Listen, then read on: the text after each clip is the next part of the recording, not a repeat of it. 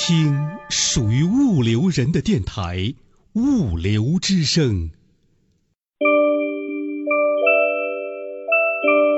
南来北往物流人，一起听听物流课，听得懂的物流大讲堂，都在手机 APP 物流课。物流大讲堂开讲啦！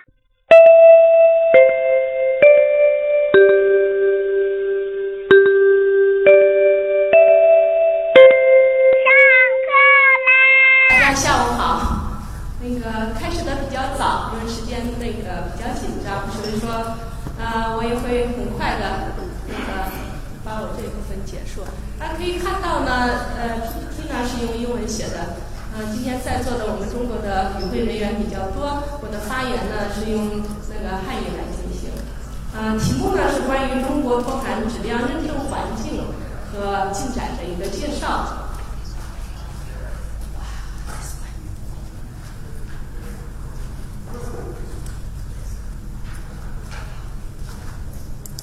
嗯，包括三个分的主要内容。第一个是呢，关于中国托盘标准化的现状。啊，第二个方面呢，是关于中国的这个推进政策与行动，以及那个中国方面呢，关于 APSF 认证标识的一个提案的介绍。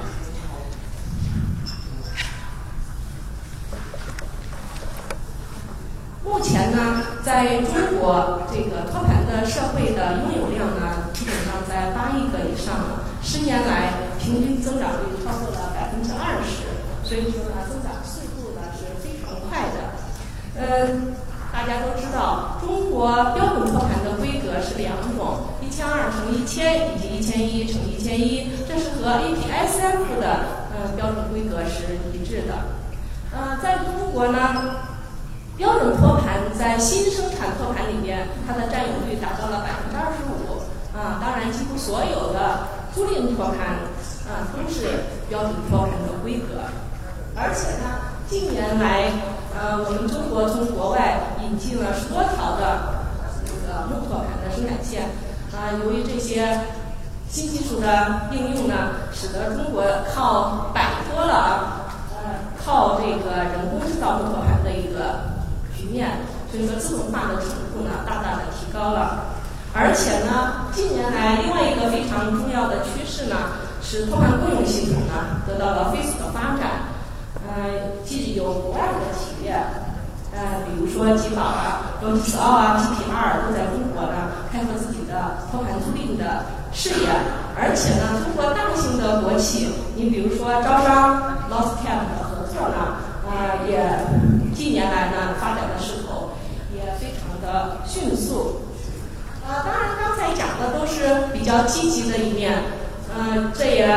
不能根本的改变中国目前存在的一些呃面临的一些困难。你比如说，物流成本一直呢是居高不下，呃，占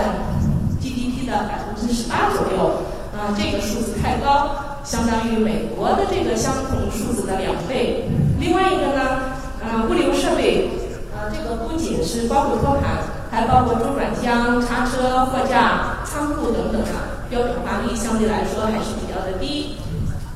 设备的质量呢，还有待提高，尤其是需要提高我们 IT 管理的一个水平。呃，目前的这个物流的效率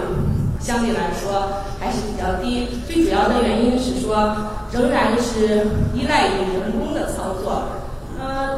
因为人工的操作缺乏自动化，所以说呢，物流的损耗是非常大的。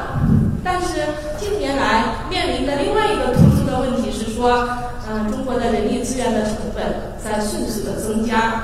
嗯，就是有这样的困难和面临的问题需要我们克服。嗯，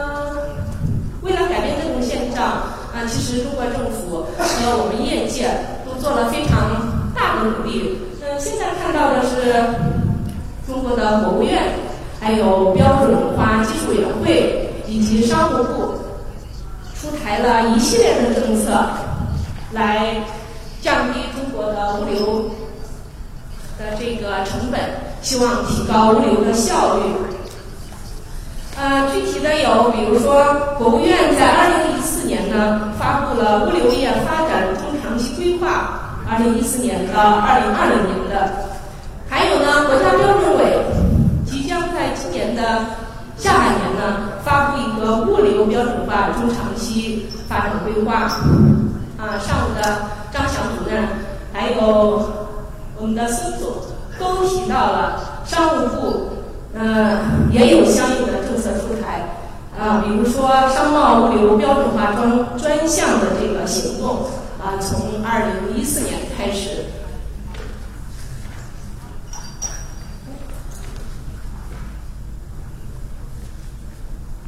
啊，大致介绍一下，那么在这些国家政策里边，对我们托盘业提供了什么样的啊好的这样的一个环境呢？首先是。国务院啊，在这个中长期的规划中就提到，希望呢把这个物流成本呢占 GDP 的比例，从二零一三年的百分之十八，到二零二零年的时候呢，把它下降到百分之十六。那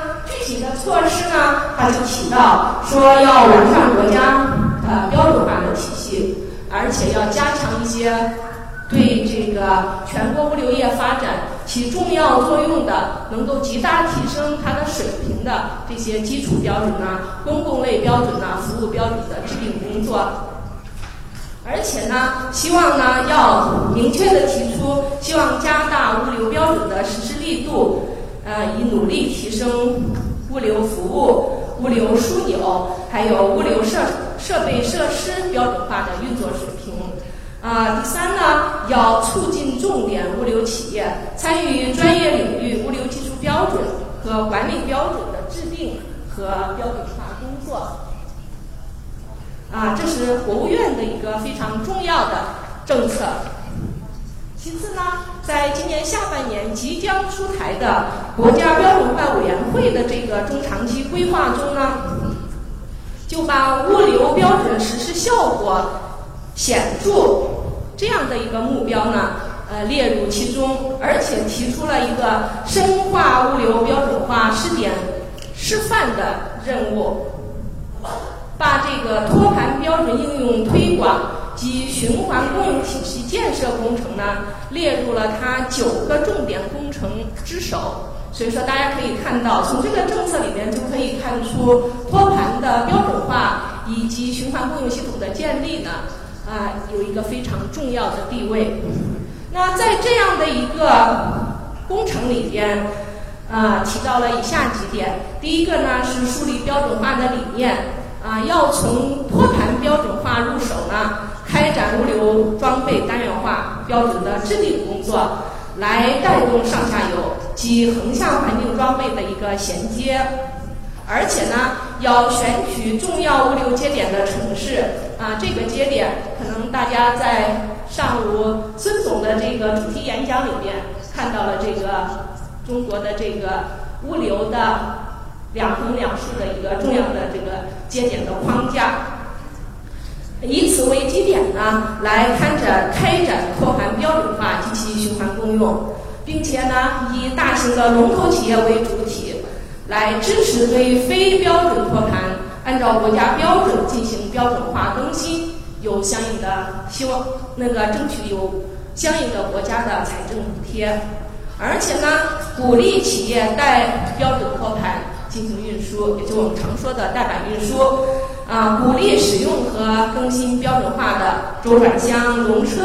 等这样的标准化那个设备。啊，来提升物流的一体化运作水平。那么，在这个规划里边，还有一个让大家可能业界人士，我觉得可以从里边获利的是说，啊，鼓励开展标准化托盘的推广应用方面的专项那个行动计划，准备培育十到二十个统一标准的跨区域的呃物流标准综合信息平台。那么，在快速消费品、农副产品还有商呃药品流通领域呢，要培育一批标准托盘应用和循环供应的这样的一个重点的企业。这是呃标准委提出的这样的一个中长期的规划。呃，更加落地的是说，今天上午张翔主任提到的商务部的商贸物流标准化专专项行动计划。这个行动计划的目标呢，是通过实施专项行动，呃，落实标准委提出培育十到二十个统一标准、跨区域的物流信息平台，以及培育一批标准托盘应用、循环供应的这样的重点企业。当然呢，这个落地的这样的一个政策里边，已经获益的呢，第一批二零一四年有三十家企业。这三十家企业里边呢，有四家托盘的租赁服务企业，九家呢大型商贸连锁企业，六家呢快速消品消费品的生产企业，和三家的生那个托盘生产企业，以及八家第三方物流企业。那为了推进和落实这个专项的行动计划，以商务部为主导，二零一五年呢又成立了一个。商贸物流标准化那个呃标准化行动的联盟啊，这是一些从国务院标准委以及到商务部一系列的引导性的和福利性的政策。嗯，我们托盘委实际上是抓住了机遇，从二零一四一二年开始呢，呃，首先是啊开始了实施。托盘质量保证体系这样的一个建设工程，当然，相应的目标呢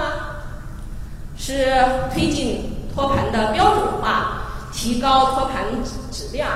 啊，通过规范行业行为呢，来达成整个行业的共识。呃，这个行动计划呢，呃，我们的计划呢是分两步走，从二零一三年开始呢，我们已经启动了企业认证。啊，第一步的工程，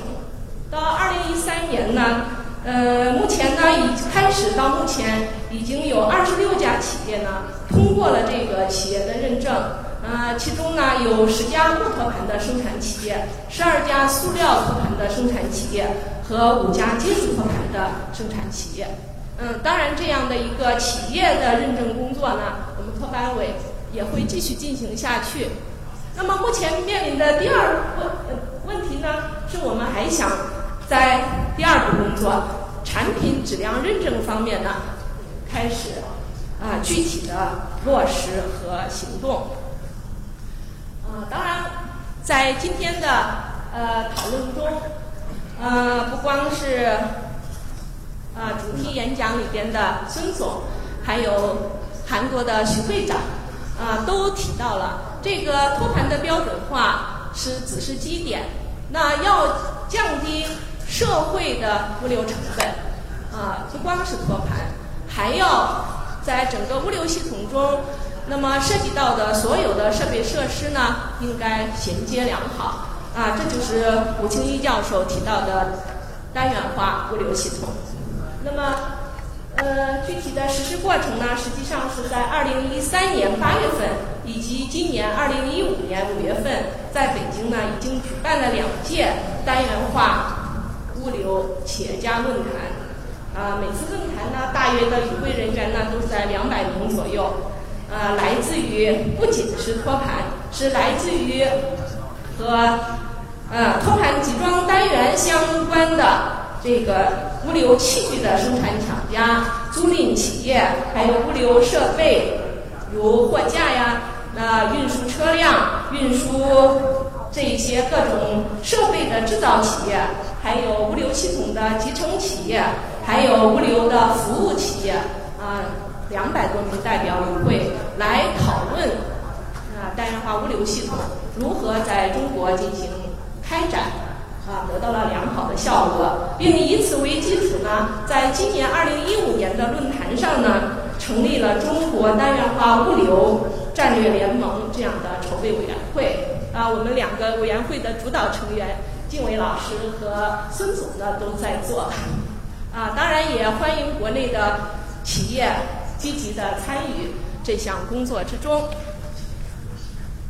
那第三个方面呢，就是配合呢呃，一个是 APSF 的啊循环共用的这个托盘的标准化工作和系统的建立，以及呢中国的啊质那托盘的质量认证工作呢。这是中国关于 APSF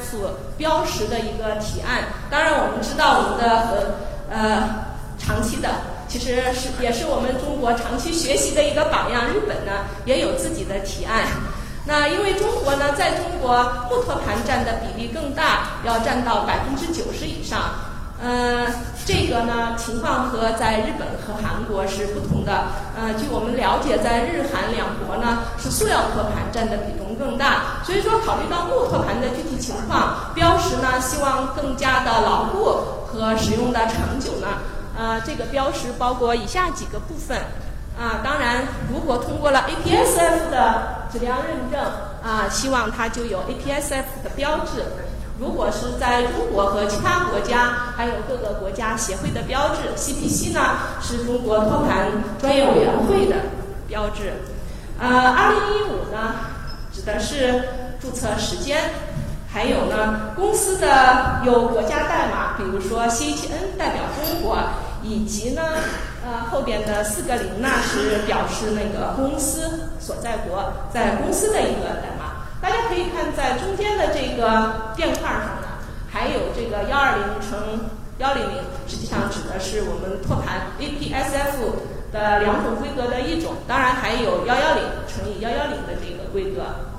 呃，除此之外呢，我们还设计了这样的一个 R 呃那 RFID 的这个呃认证钉。当然呢，它的作用我们希望是两种。那第一种呢是希望这个。认证钉呢，它有两种颜色来表示这个托盘是新托盘或者是维修过的托盘。那么，RFI 这个认证钉里边呢，实际上，呃，希望设计有 RFID 的这样的功能，啊，目的是呢是进行这个编码，呃，两个目的，一个呢是防伪，那另外一个也希望是，如果是 EPC 编码的话，可以进行单品货物的辨识工作。当然，这样的一个方案呢，呃，提供给各位与会人员，还有各个国家的代表呢，来进行讨论。啊，这个上面呢是讲到标识，呃，在托盘上两个位置啊，来呃便于辨识它的尺寸的情况。那么具体的制作，比如说木托盘是通过烙印的方式，塑料托盘呢啊通过丝印的方式，以及钢托盘呢。啊，是钢印的方式。那么在我们托盘上呢进行标识，这是一个初步的提案。实际是在去年和前年的 APS 大会上呢，呃，曾经谈到过这个提案。呃，因为我们 APSF 也好，和我们中国国内的这样的一个啊关于托盘质量认证的工作，呃，越来越加快了步伐。所以说呢，希望在今天或者是。不久的将来呢，我们能达成一个共识，让这个工作脚踏实地的、快速的呃走上正轨。谢谢大家。倾听物流人自己的网络电台《物流之声》，您可以下载手机 APP 喜马拉雅或荔枝 FM，搜索电台《物流之声》，下载您喜欢的专辑，想听就听。还可以语音回复微信公众号“物流文化”。或将自己的声音文件或文字稿件发送至电子邮箱 cctv 五六 com at 幺二六点 com，审验通过的投稿就可以在物流之声发布了。物流之声，感谢您的收听，再见。